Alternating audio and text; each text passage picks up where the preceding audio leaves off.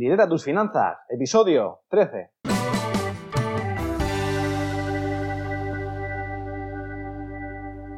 Bienvenidos a Lidera tus finanzas, el podcast, el programa en el que hablamos sobre finanzas personales para esas almas emprendedoras que se quieren reinventar e iniciar su propio negocio. En el episodio de hoy vamos a hablar sobre los diferentes tipos de activos y cómo te pueden ayudar a conseguir la libertad financiera. Normalmente esto no lo tenemos en cuenta pero los activos es la estrategia que utilizan los ricos para conseguir la libertad financiera porque no solo tiene repercusión a largo plazo, sino que también tiene repercusión en tu día a día, a corto plazo, en tu estilo de vida ideal.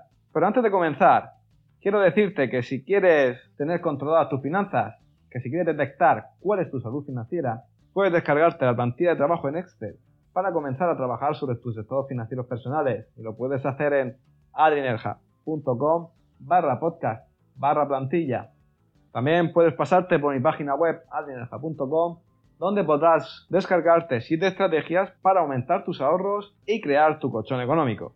Ahora sí, vamos allá. Antes de hablar sobre los diferentes tipos de activos, vamos a recordar qué eran los activos. Los activos es todo aquello que pone dinero en tu bolsillo mes a mes. Si te acuerdas de episodios anteriores, el balance está formado por activos y pasivos y el resultado es el patrimonio neto. Así que en el día de hoy vamos a hablar sobre los diferentes tipos de activos para que hagas crecer esta cuenta en tu balance. También decir que en ocasiones hacemos un mal uso de la lengua y malinterpretamos la palabra invertir porque creemos que invertimos cuando gastamos, pero eso lo vamos a resolver hoy. Vamos a empezar con los diferentes tipos de activos que existen porque eso te va a dar muchas ideas para que comiences a crear o a comprar activos o a participar de alguna inversión.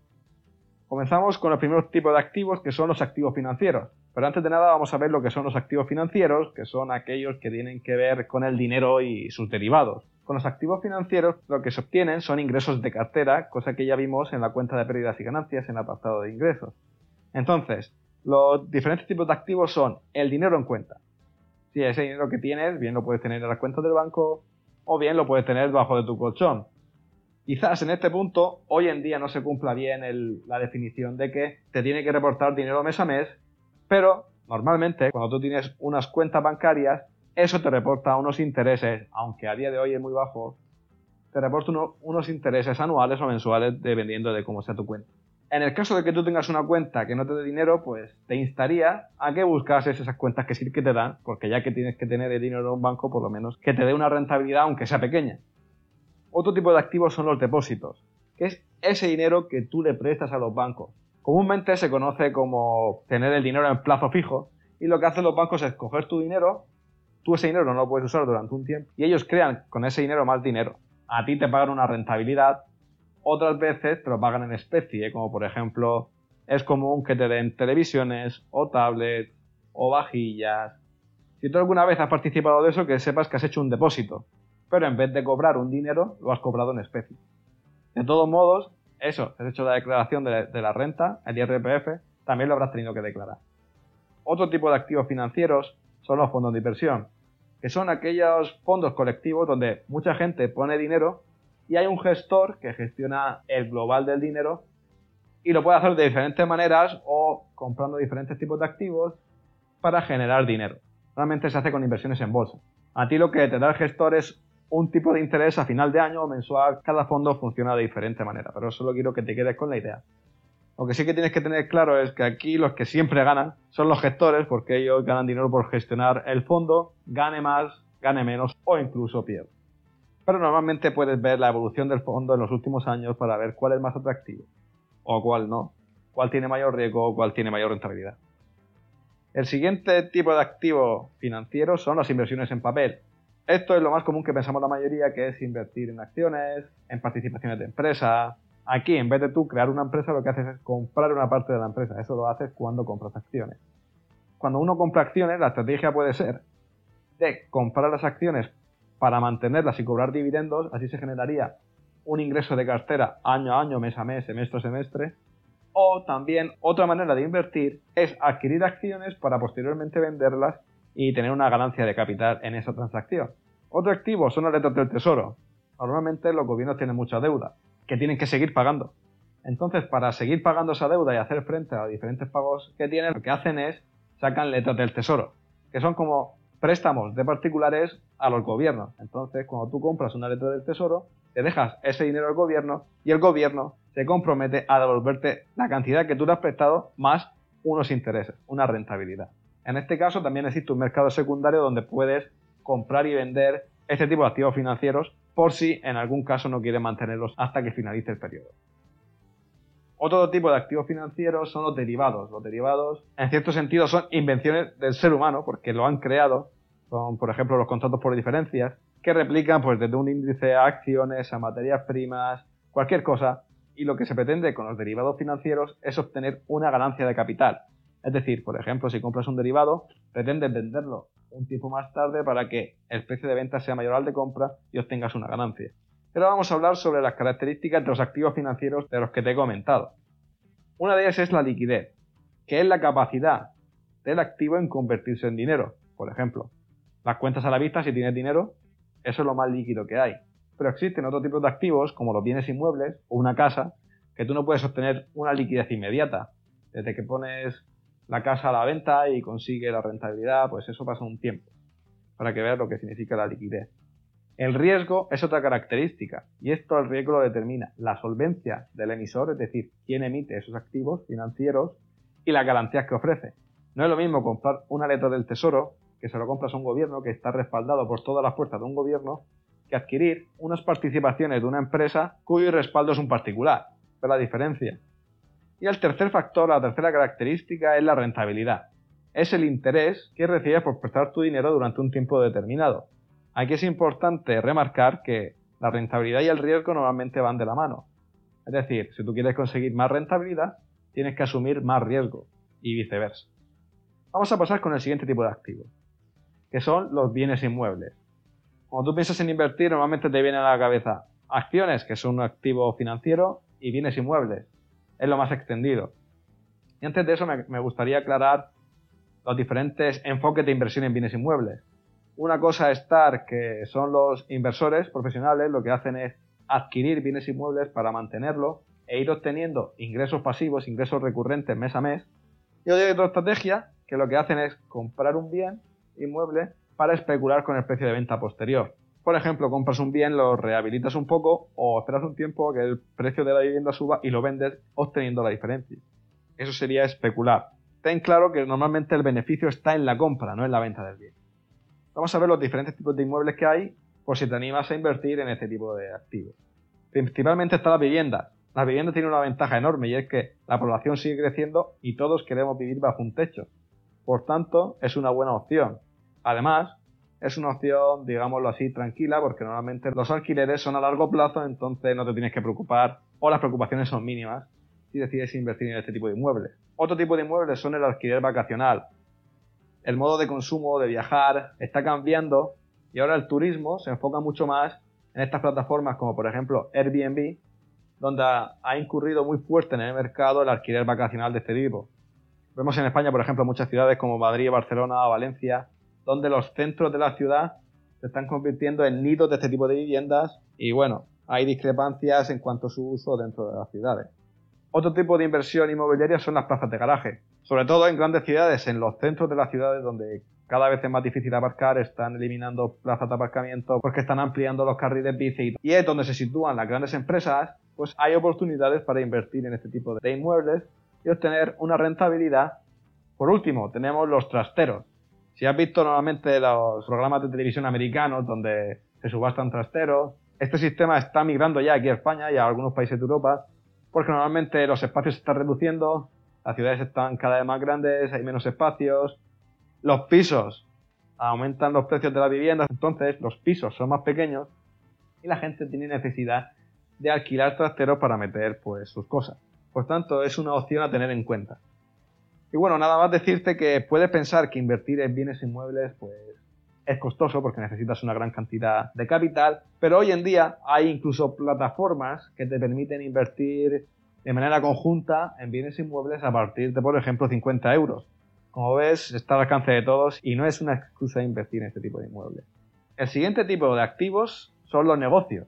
Es otra forma de invertir. Bien puedes hacerlo creando un negocio o comprando uno siendo partícipe del mismo. Aquí vamos a diferenciar entre diferentes tipos de negocios como son las franquicias. Esta es una buena forma de empezar porque si por ejemplo no tienes ideas de marketing o de cómo crear una empresa, muchas veces lo que ocurre es que a pesar de que tú seas bueno en algo, no tienes las habilidades, las capacidades para dirigir un negocio. Por tanto, lo que te vende la franquicia realmente es un modelo de negocio que ya está probado y que funciona en otros lugares para que lo puedas replicar donde tú decidas. Y siempre tienes ahí una guía, un orden, un paso a paso que seguir para disminuir los riesgos. Otro tipo de negocios son los marketing en red. Empresas como Thermomix, Tupperware, Avon, la reconocerás seguro, pues te permiten entrar a un negocio personal, normalmente un micronegocio.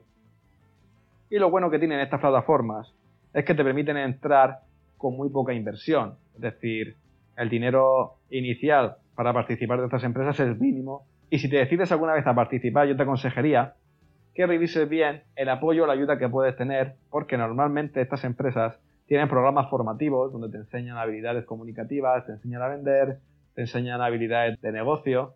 Esto es importante tenerlo en cuenta. Sobre todo si quieres cambiar tu mentalidad de trabajador a emprendedor o a empresario, es una buena opción por la que empezar. Otro tipo de negocios son los negocios tradicionales, cualquier negocio que puedas pensar, bien sea una asesoría, una frutería, una peluquería, cualquier cosa. Cualquier inversión en este tipo es buena siempre y cuando tengas los conocimientos o te juntes con personas que los tengan.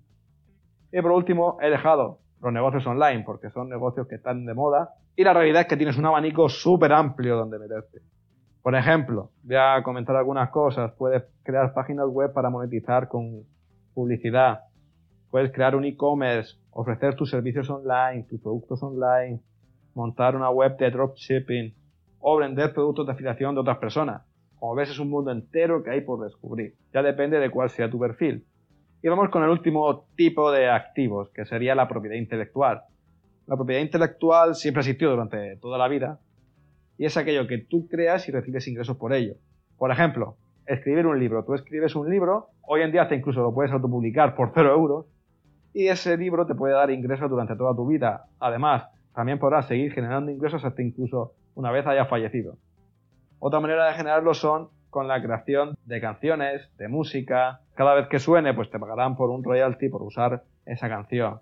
También pintar cuadros. Puedes recibir ingresos vendiendo los cuadros o haciendo exposiciones o cualquier cosa. Incluso también la fotografía. Hay muchos bancos de fotografía donde puedes vender tu foto y es una manera de monetizar un hobby si te gusta la fotografía. Y ahora vamos a ver, ya que hemos visto todos los tipos de ingresos que hay, como has visto hay muchísimos, vamos a ver cómo afectan esos ingresos a tu cuenta de pérdidas y ganancias, es decir, a tu día a día, porque realmente influyen en tu día a día y en tu estilo de vida actual, debido a que tienen un impacto real en tu cuenta de pérdidas y ganancias. Porque si recuerdas, los activos lo que hacen es aumentar tus ingresos. Y al aumentar tus ingresos vas a aumentar el resultado de tu cuenta de pérdidas y ganancias y a final de mes tendrás unos mayores ahorros que podrás destinar a generar tu colchón económico o bien a reinvertir en tu negocio, en tu formación, en tu educación. Por otro lado, si comienzas a crear y adquirir activos, eso va a hacer que el porcentaje de tus ingresos pasivos y de cartera sea mayor, lo que con el tiempo podrás incluso hasta dejar tu trabajo o reducir tu jornada laboral a menos horas que te va a permitir dedicar más tiempo a seguir generando activos y será una bola que va creciendo de manera exponencial hasta que finalmente pues consiga los suficientes ingresos pasivos y de cartera para no tener que ir a trabajar a un empleo. Para que lo entiendan. Este sería el proceso. Puede que los comienzos sean lentos porque siempre se requiere una curva de aprendizaje, pero la idea es que esto tiene carácter exponencial, que al principio aunque cueste, luego al final eso va creciendo cada vez más rápido. Y antes de terminar, quería comentarte qué eran los pasos activos, alguna vez te lo he comentado. Y estos son lo que denominamos caprichos, que son esas cosas que creemos que son activos, pero que no cumplen con la definición, como por ejemplo tu propia casa o tu propio coche, que muchas veces pensamos que invertimos en ellos, pero cuando realmente estamos incurriendo en un gasto, porque tu casa ni tu coche te dan dinero mes a mes, sino más bien que te lo quitan. Así que quería que tuvieses esto claro. Lo que hemos visto son diferentes tipos de activos y hay algunos falsos activos que no es que esté mal tenerlo, sino que lo ideal es saber lo que estás comprando y sobre todo tener un buen uso del lenguaje para evitar problemas. Así que resumiendo, como ves, hoy hemos visto los diferentes tipos de activos que hay, hemos visto cuatro categorías y dentro de esas cuatro categorías pues diversos subtipos. Además hemos visto cómo puede influir a largo plazo ya que te permite obtener la libertad financiera porque esta es la estrategia que tienen los ricos y a corto plazo la incidencia que tiene en el resultado de tu cuenta de pérdidas y ganancias y en tus ahorros. Al fin y al cabo, la compra de activos es la base del crecimiento y de la libertad financiera y espero que hayas cogido muchas ideas para saber por dónde empezar, porque cada persona tenemos unos intereses diferentes. Por lo tanto, quiero que escribas en los comentarios qué tipo de activos tienes y cuál va a ser el siguiente que vas a crear, porque me gustaría saberlo. Antes de acabar, recordarte que puedes descargarte la plantilla en Excel de trabajo en adrinerja.com barra podcast barra plantilla. Por otro lado, si eres un apasionado de liderar tus finanzas y quieres seguir disfrutando de este contenido, me puedes apoyar descargándote la aplicación de iVoox en tu móvil. Una vez allí, buscas Lidera tus finanzas, que es mi podcast, te das a suscribirte, a seguirme y al lado estará el botón de apoyar donde puedes aportar una cantidad mes a mes para apoyarme con este podcast. Si lo haces, pues te lo agradeceré eternamente. Y si no, solo tienes que esperar hasta la semana que viene que libere el siguiente episodio. Te veo en Lidera tus finanzas. Un abrazo y nos oímos en el siguiente episodio.